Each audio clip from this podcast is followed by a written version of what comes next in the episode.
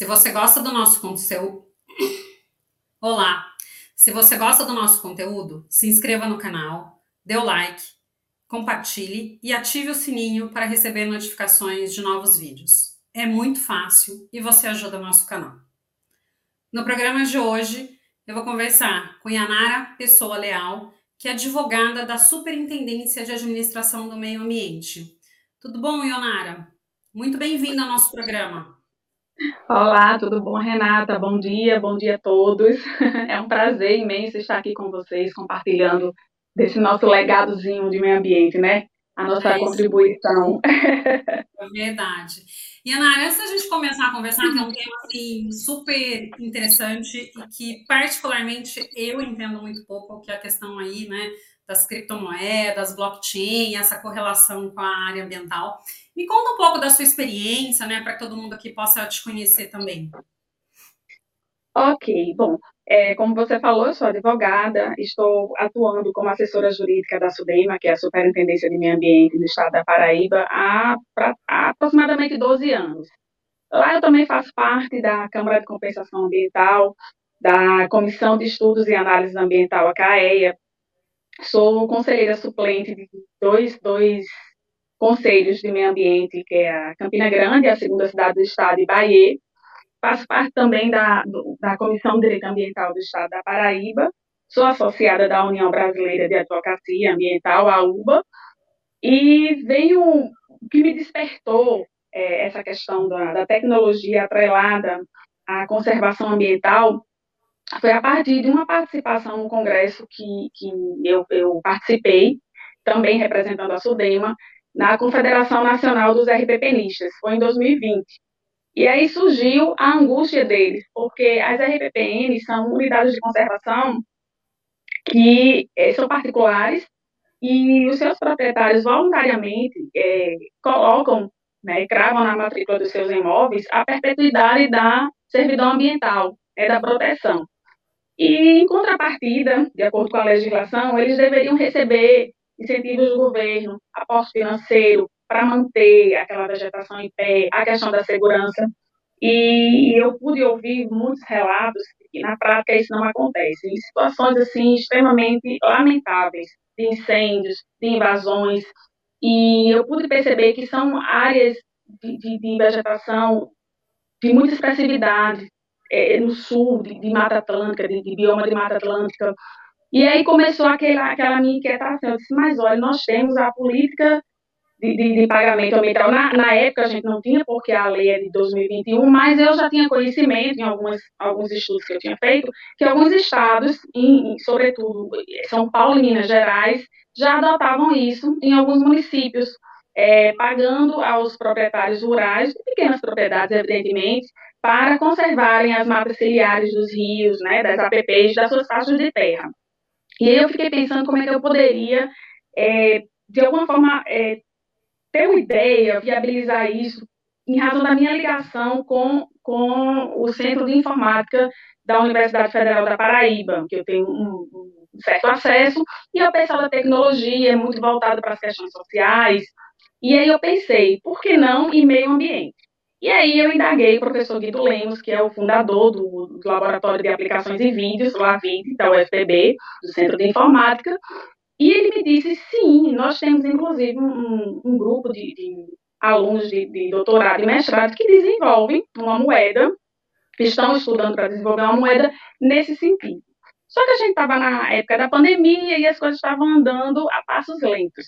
Uhum. E aí veio a ideia do pagamento de serviços ambientais. Mas aí ele me falou: deixe o software ficar pronto, que é o sistema, para poder a ferramenta operar.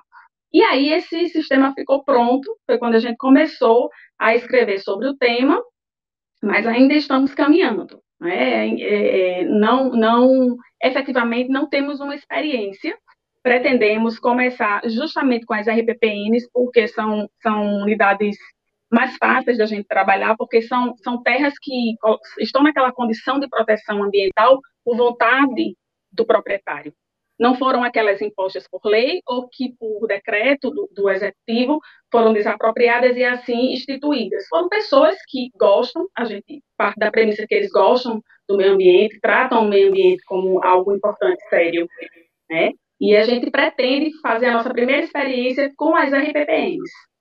Tá, bacana. E é uma questão é, extremamente importante e que muitos proprietários rurais desconhecem até mesmo a existência do pagamento por serviços ambientais. Né? A gente vê que quem é proprietário rural uh, tem um, uma dificuldade, muitas vezes, em, em, cuidar da propriedade como um todo, porque às vezes são grandes propriedades, você tem muitas interfaces, que não é só a questão do cultivo, né? não é só a questão da exploração da terra, mas você tem a questão da preservação da, da, de áreas, né? ou impostas por leis ou porque o proprietário quer cuidar, porque tem uma outra visão da terra, mas que é muito difícil, né? É, as pessoas acabam se aproximando dessas áreas, de repente é, querem, não sei, fazer um luau, acampar, põe fogo, pega fogo em vegetação. Uh, a gente tem, tem muitas interfaces que muitas vezes não passa nem pela cabeça das pessoas o que os proprietários rurais acabam enfrentando na dificuldade da preservação. E, e realmente esse tema, assim, uh, ele acaba despertando uh, uma nova possibilidade, Yanara? Acho que para justamente para se pensar, para se preservar e para ajudar nessa, nessa conservação. Então, realmente, assim, gostei bastante. E você estava falando aí do, do, trabalho que você está fazendo, né? Você escreveu é, o livro Contratos Inteligentes em Blockchain como instrumento de gestão na proteção e pagamento por serviços ambientais e criptomoeda. Então, a questão dos serviços ambientais a gente já falou um pouquinho, mas explica, né, de uma forma resumida, para quem não é da área, o que é uma blockchain, o que é uma criptomoeda, um, o que é um criptoativo, até para a gente poder começar é, conversar um pouquinho mais, né, ficar uma aprofundada. Com certeza. Mas deixa eu explicar. A minha formação é igual à sua, Renata. Eu sou de direito. Eu sou uma intrometida nessa área de tecnologia. porque a tecnologia ela veio porque eu entendi na tecnologia, eu percebi na tecnologia o meio mais viável. O que é que eu pensei? É, o que, é que a gente precisava buscar? O pagamento ambiental estava ali, ele não estava de uma forma muito expressa, porque não tinha um dispositivo, que veio agora com a Política Nacional de Pagamentos Ambientais em 2021, mas era algo que já se praticava de forma esporádica. O que, é acontecia? É, os investimentos no Brasil estavam sucateados, né? A gente não, não tinha confiança, as ONGs para receber incentivo, principalmente aporte financeiro estrangeiro.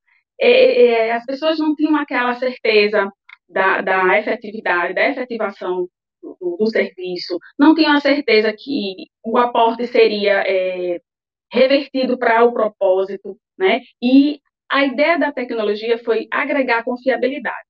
Eu vou explicar blockchain como, como me explicaram, como eu entendi, porque a minha formação, como eu disse, é direito, mas aí eu tive que entender, porque até para poder eu acreditar e vender essa minha essa minha ideia que não é minha é, é uma ideia que eu já eu, eu digo muito isso inteligentes são aquelas pessoas que copiam que seguem o que está dando certo mas para que eu abraçasse, digamos assim, a tecnologia como um viés para propiciar é, o pagamento, engajar o pagamento de serviço ambiental, eu tive que compreender, porque eu também tinha essa dificuldade. Eu disse, mas como é isso? É no mundo virtual, computacional, como é que eu vou saber se meu contrato está lá, está registrado? Eu não pego, a gente tem muito aquilo do que a gente pega, né? Do que é plausível. Pois bem, eu aprendi assim, que a blockchain, ela é um, é, é, claro, ela acontece na rede computacional, né? e como se fosse uma cadeia de blocos é, criptografadas, né? Elas são protegidas e descentralizadas. Tudo funciona naquela rede computacional. E ela é como se fosse um livro razão, que se registra tudo, só que esse livro razão ele é imutável. Por quê? Porque é uma cadeia sucessória de informações, onde um bloco vai se entrelando a outra cadeia, de modo que, que fica impossível, pra, é uma conta matemática praticamente impossível de ser é, é, é, desmistificada. Então, o que acontece? Uma vez as informações alimentadas na rede blockchain, elas não podem ser subtraídas. O que, que a gente pode fazer? Alimentar outras, é, acrescentar, atualizar, mas nunca subtrair. Isso traz aquele condão de imutabilidade, que é muito importante, saber que o contrato não vai ser mexido. E vem a questão também né? de segurança está no mundo aí virtual, o receio muito é a falta de segurança, né? A falta do lastro. E é o que você falou, Sim. a gente talvez por ser do mundo é, mais jurídico, né? A gente precisa ter o, ter o lastro, né? Precisa pegar para ter certeza que é nosso, né? Então. Isso, isso. Onde é que a gente sabe que estão os nossos contratos? Cartórios. O blockchain é, é isso. É um cartório virtual. Só ah. que é um cartório que é impossível se mudar o que está lá. Né? Não, não, estamos aqui dizendo que cartório A ou cartório B faz aquilo ou outro, mas mesmo que se quisesse, é impossível. E ele é transparente. Aí eu digo transparente os públicos, porque tem a rede blockchain privada, mas que também é imutável, porque da mesma forma que funciona a pública, funciona a privada. Qual é a diferença? A privada, o livro razão, evidentemente, é da propriedade de alguma instituição, ou de algum ente, ou de alguma pessoa. E ela pode não querer compartilhar a transparência, mas jamais ela vai conseguir modificar. Então, partindo disso aí, é que eu, particularmente, tanto que esse tema é objeto de três trabalhos meus já publicados, inclusive um na Conjur, eu acredito nisso. E, a, e, a, e tudo da gente tem que ser fé, tem que ser acreditar. E eu entendi, por ter essa oportunidade de estar muito próximo da ciência da tecnologia, em razão do, do, do AVID, né, do, desse, desse laboratório, que era possível que era possível resgatar a confiança dos investidores. É, na verdade, o meu afã foi esse. Eu sabia que as pessoas queriam aportar recursos, que as pessoas que têm provedores e têm pagadores, o que faltava era confiança, tanto no governo quanto nas ONGs. E aí eu pensei, a blockchain, mas precisávamos desenvolver a ferramenta e ela não estava pronta. Então a gente foi maturando, maturando, pensando como seriam os contratos, mas aí vai ser que tipo de vegetação, mas e aí as imagens de satélite vão conseguir é, é, mensurar que tipo de, de identificar, então, então vamos, vamos para o mais simples. Aí a gente pensou, cobertura vegetal. O que, que a gente precisa? Ajudar o Brasil e o mundo a cumprir as metas assumidas na COP, que aí já foi mais depois. Mas a intenção, no fundo, era essa. Só não tinha essa, esses compromissos, mas já tinha essa necessidade de se reflorestar. Isso é óbvio. Né? Não, perfeito. E Anara, de acordo aí com o seu trabalho, né, até para dar esse laço e tudo mais, como funcionam esses contratos inteligentes em blockchain e qual que é a finalidade, né? Então, vamos pensar, um, um proprietário rural, ele tem uma área que ele quer preservar. Como que ele faz, né? Como que funcionaria esse contrato? Pois bem, Renata, funciona assim. A nossa proposta inicial é como eu falei, a gente ainda está, os contratos em si não estão redigidos, mas a nossa proposta inicial seria essa, nosso pensamento, nosso afã inicial foi esse. É, vamos colocar logo os sujeitos, né? O pagador e o provedor e a área ser beneficiada. Então, as pessoas que, que têm interesse em prover, em fazer a, a preservação, elas têm que ter uma área arrendada, própria, de posse, mas ela tem que ter uma área, certo? Tem que ser comprovada é, a utilização legal dessa área. Então, ela traz é, é, para a rede computacional um projeto, né?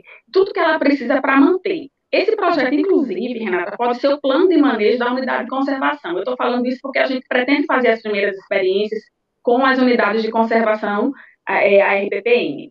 Então, poderia ser o plano de manejo.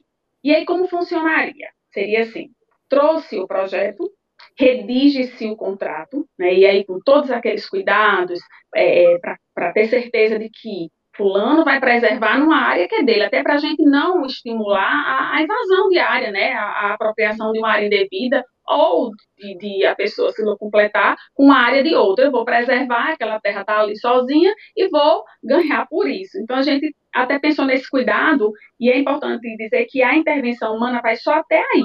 Então, o, o provedor traz o contrato, não é, com as condições, aí ele quem diz. A part... O contrato não, o projeto, perdão. A partir daí a gente vai redigir o contrato em português, com, que vai ser um contrato de adesão e vai ficar disponibilizado na rede computacional, certo? Os pagadores, que aí eles já têm conhecimento disso, as pessoas, é, é, principalmente as pessoas é, estrangeiras, sabem muito onde procurar esses tipos de, de, de, contratos na rede blockchain, eles, eles, eles sabem o acesso que é disponibilizado. Então, eles vão lá, tem vários contratos, eles escolhem aqueles de interesse e dizem, eu vou registrar esse. Registra o contrato, a partir dali virou um acordo entre as partes, o provedor e o pagador. E aí o que acontece? Essa, essa, esses dois personagens vão ter que ter carteiras virtuais, que também elas são criadas na rede blockchain. E o dinheiro, o criptoativo, que é a criptomoeda, a criptomoeda nada mais é do que a moeda digital. É, é semelhante ao Pix. Só que o Pix, se a gente quiser, a gente vai no banco, saca, a moeda vem em papel. O, a, a, o criptoativo ele vai ter sempre que funcionar em troca, em compra dentro da rede computacional. Então, fecha seu contrato, registra seu contrato lá, né? E aí, do valor que foi, foi, foi pactuado, ele vai sair da carteira do pagador e vai para a carteira do oráculo, que é o livro razão em si da rede blockchain, daquele contrato ali, daquela, daquela proposta. E esse dinheiro vai ficar na carteira desse oráculo. E esse oráculo é quem vai ficar responsável pelo contrato. Esse contrato, ele vai ter um prazo, e aí, é como eu falei, o, a lei, a lei, as, as normas vão partir do projeto. E do projeto sai um contrato de adesão. Então, o pagador aceita ou não, registra ou não. Então, digamos assim, que ele tenha feito um contrato que ele diz, olha, eu pago X para você, para daqui a dois anos, essa área está com cobertura vegetal. Digamos que essa área esteja com cobertura rasteira. Passados dois anos, o oráculo vai dar um comando para que imagem de satélite ou aeroespacial sobrevoe a área e verifique se existe cobertura vegetal. Perceba que para a gente não importa qual é o tipo de cobertura vegetal, porque no contrato que foi firmado já se pressupôs que o, provedor teria que requerer o licenciamento ambiental ou autorização ambiental para o manejo e, de acordo com as normas do licenciamento ambiental, ele só iria introduzir naquela área a espécie que fosse permitida. Então, até para essa questão de responsabilidade civil depois. Passado a, a imagem de satélite e verificada a cobertura vegetal, aí o oráculo diz, ok, o pacto foi cumprido a, a criptomoeda ou criptoativo sai da carteira do Oráculo, que é esse software que é o livro razão da blockchain, e vai para a carteira do provedor. É bem simples. Findou. Colocamos termos, colocamos termo ao, ao pacto, ao contrato. Ele funciona bem, de forma bem simples. Mas, para que ele funcione dessa forma simples, tem essa intervenção humana pretérita. E é tão somente nesse momento. Depois é tudo feito pela rede computacional. Tá. E me fala uma coisa, tem um tempo mínimo desses contratos, que a gente sabe que normalmente esses, essas questões florestais, esses manejos, eles levam um tempo, né, para verificar até a questão do cumprimento e tudo mais. Tem algum prazo mínimo que vocês estipularam nisso ou não? Não. A gente partiu do princípio seguinte, que quem decide como vai proteger é o dono da terra, ou, ou você. Ele coloca as condições, a gente desse projeto a gente redige o contrato de adesão e o pagador vai aderir àquele que mais se adequar ao anseio dele.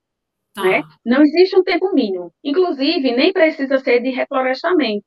Pode ser só para manter, ah, como as RPPM. É, eu tenho minha RPPM, está lá minha floresta em pé, eu quero que vocês me ajudem, eu quero um pagador que me ajude, eu colocar segurança aqui para que não venham é, invadir e queimar, como eu tive vários relatos nessas reuniões que eu participo. Eu quero aporte para poder é, colocar sementes que vão estimular a, a espécie do bioma. Né? Então, aí você me pergunta, mas Yanari, como é que a gente vai aferir, aferir isso? Da mesma forma, a gente vai passar no tempo aprazado, e aí pode ser de seis meses, dependendo do, do projeto apresentado, de um ano, de dois anos, podem ser intercalados, inclusive, olha, a cada seis meses que passa a cobertura vegetal, porque essas imagens são tão precisas, Renatas, que elas conseguem, inclusive, mensurar o estágio de regeneração. Uhum. Então, é verificado que houve o cumprimento, o repasse é feito. Por quê? Olha só como é, é interessante a garantia. Não existe a possibilidade do pagador dizer, mas olha, não ficou da forma que eu queria e eu não vou pagar. Não. Quem vai decidir isso é o oráculo. E ele não pode, é, ele não, ele não tem essa deliberalidade, porque o dinheiro, a moeda digital, já saiu da carteira dele, está na carteira do oráculo, que é para garantir que o provedor receba. E que retorne para do pagador se o provedor não cumprir a parte dele. Então, assim, essa questão do tempo, quem vai definir são os projetos. E a partir dos projetos, a gente escreve os contratos de adesão e os pagadores, naquele universo ali que vão ser, eu, a gente espera que sejam muitos, eles escolhem aquele de melhor interesse. Tá. Ah, bacana, porque minha, minha pergunta também seria isso, né? A questão da, da fiscalização. Então, você tem todo aí um sistema de satélite e que o próprio oráculo que vai é, indicar está sendo cumprido, não está, e o pagamento já, já saiu da transação, né? Então não tem o risco de eventualmente não receber. Então, realmente é uma garantia aí incrível, né? É, exato. É bem interessante. Essa, essas coisas da, da, tecnologia, elas são muito bem pensadas. Assim, computadores são, são mentes que não dormem, né, não param para dormir, não param para se alimentar, e quanto mais informações eles recebem, mais inteligentes eles ficam. Diferente da uhum. gente, né, ficando cansado, sucateado, e é que a gente estava conversando aqui no início da, da gravação, essa, essa, esse meio que a gente escolheu para essa entrevista, né, essa, a gente, você está aí no, no, seu estado, eu estou aqui no meu, o Gilberto também, e essa, essa facilidade. Então, assim, a tecnologia, ela realmente, ela, ela, é, ela é eficiente, ela é eficiente em todos os sentidos. É verdade, ela tem propiciado coisas que a gente não faria né, cinco anos atrás. Então, realmente, a gente tem aí um, um incremento muito, muito bacana, né? Que, que é verdade. muitas coisas interessantes. É verdade. E, você comentou né, da questão da, da COP26. Uh, ah, esse modelo está alinhado com esses compromissos assumidos pelo Brasil na COP? Sim, Renata, está alinhado, porque, veja, é, dentre todos os compromissos que foram assumidos, o, o Brasil, em especial, tem como carro-chefe a, a coibição do desmatamento ilegal e do desmatamento como um todo, a diminuição e das queimadas, né? Porque a gente sabe que nós somos o país, o sexto país que mais desmata, embora a nossa contribuição em CO2 por desmatamento seja apenas 3%. Acontece que os nossos 3%, 50% né? Aliás, a nossa, a nossa contribuição é de, de 3%. Né, de CO2, mas desses 3%, 50% no Brasil é só de desmatamento. O outro, a outra metade fica para energia fóssil, aterros de rejeito, poluição, poluição de oceanos. Então, em razão disso, né, a, o nosso carro-chefe, o vetor no Brasil, é a questão do desmatamento. E, de acordo com as pesquisas que eu fiz, inclusive nos meus trabalhos eu, eu mencionei, existe um relatório da ONU que ele afirma que, mesmo que os países compromissários é, da COP26 e que reafirmaram na COP27 né, os compromissos de, de, de, medidas de adaptação, medidas de, de prevenção, né, para conter o, o, aquecimento global, os efeitos dos gases, é, pelo menos no Brasil, no prazo de 30 anos, a gente tem grandes chances do, da, da região amazônica ali se savanizar. Então, a gente precisa ter em mente que não, não podemos só aguardar as, as, as tratativas do governo, porque já foi anunciado pela ONU que, apesar de, a gente não vai conseguir conter. O que, que a gente vai? A gente vai remediar. A gente vai trazer medidas de procurar medidas de adaptação. Então, esse, esse, a questão do blockchain que foi proposta aqui, eu acho que é mais uma ferramenta para ajudar o Brasil e o mundo né, nessa guerra, nessa missão, né, uma missão nossa. A gente, isso é para a nossa sobrevivência, para a sobrevivência dos que vêm depois da gente.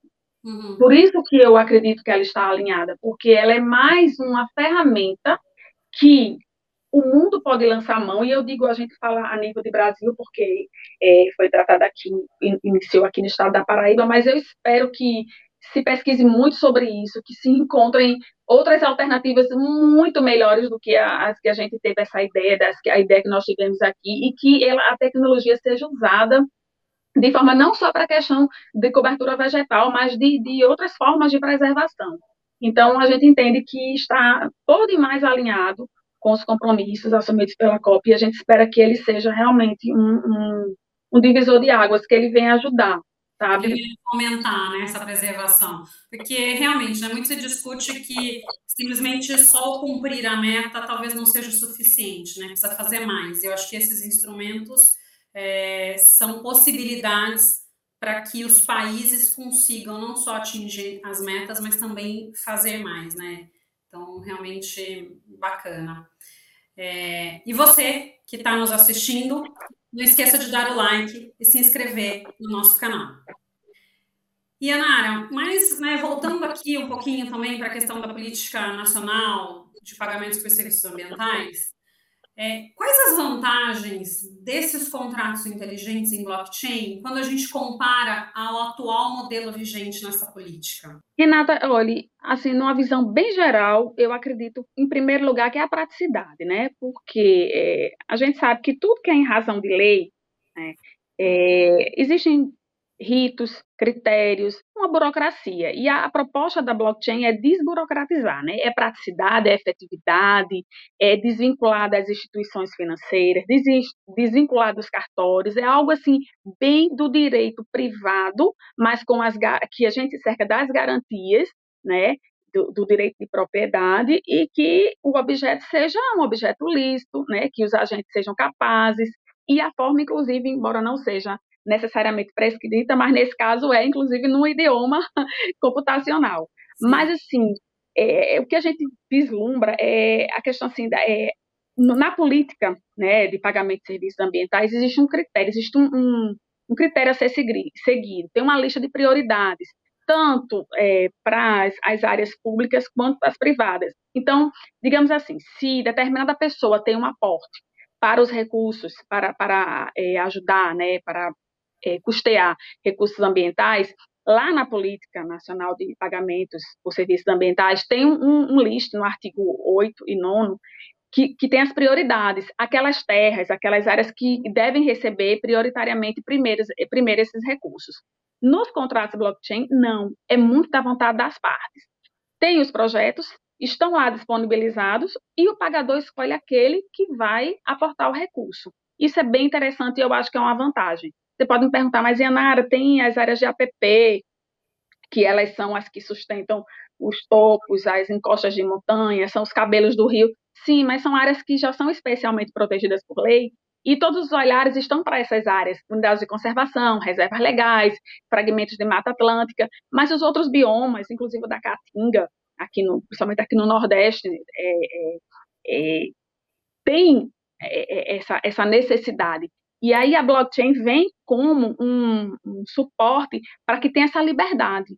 Né? Eu acredito que a, a grande, o, grande, o grande plus, a grande diferença é a liberdade das partes, sabe? Mas o, o efeito vai ser o mesmo. Agora, claro que pela proposta, e a gente vai ver de acordo com o resultado das experiências, a gente espera que seja uhum. bem mais rápido, porque a gente elimina a parte de burocracia. É muito simples, da forma que está proposta. A gente espera que dê certo.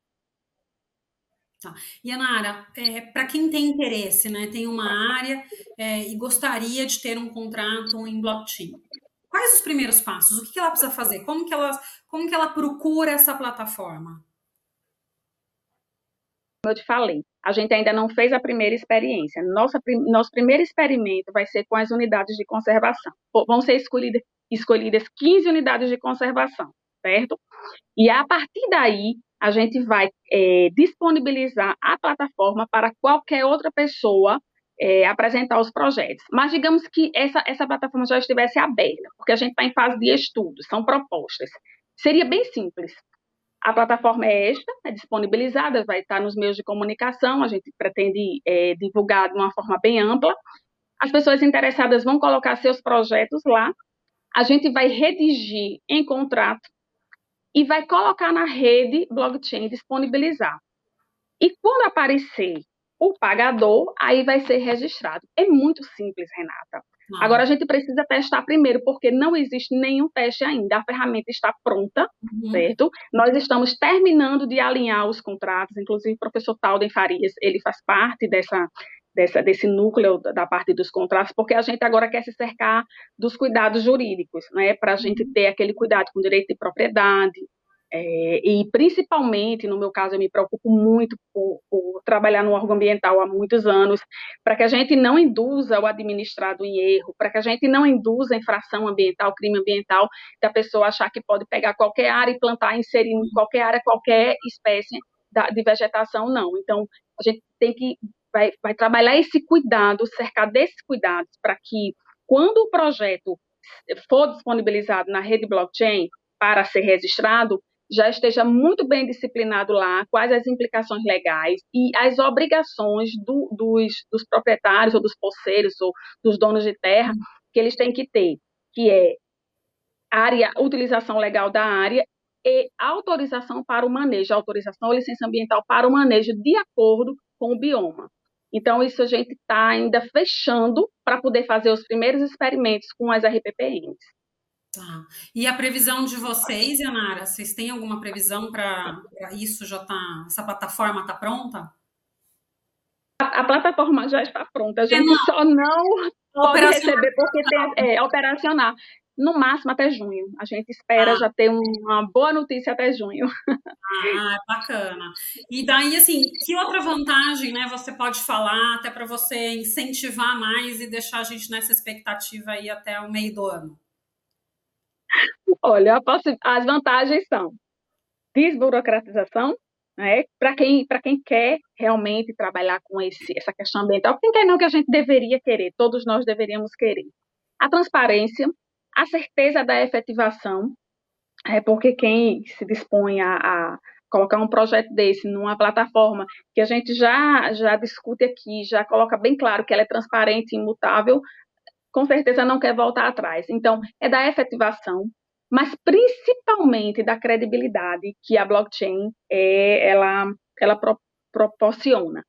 E, assim, no meu, no meu entendimento pessoal, assim, porque eu abracei isso porque eu fiquei realmente temerosa. Eu comecei a entender as consequências do aquecimento global. Então, eu acho que a maior vantagem da gente aderir isso é ajudar o Brasil, é ajudar o mundo, a gente fazer o nosso papel, o nosso dever de casa, sabe? Se a gente tem terra, se a gente pode ter algum projeto, se a gente pode ajudar, por que não? A gente vai receber por isso. Olha, até a contrapartida existe. É, de, de toda forma, é uma remuneração.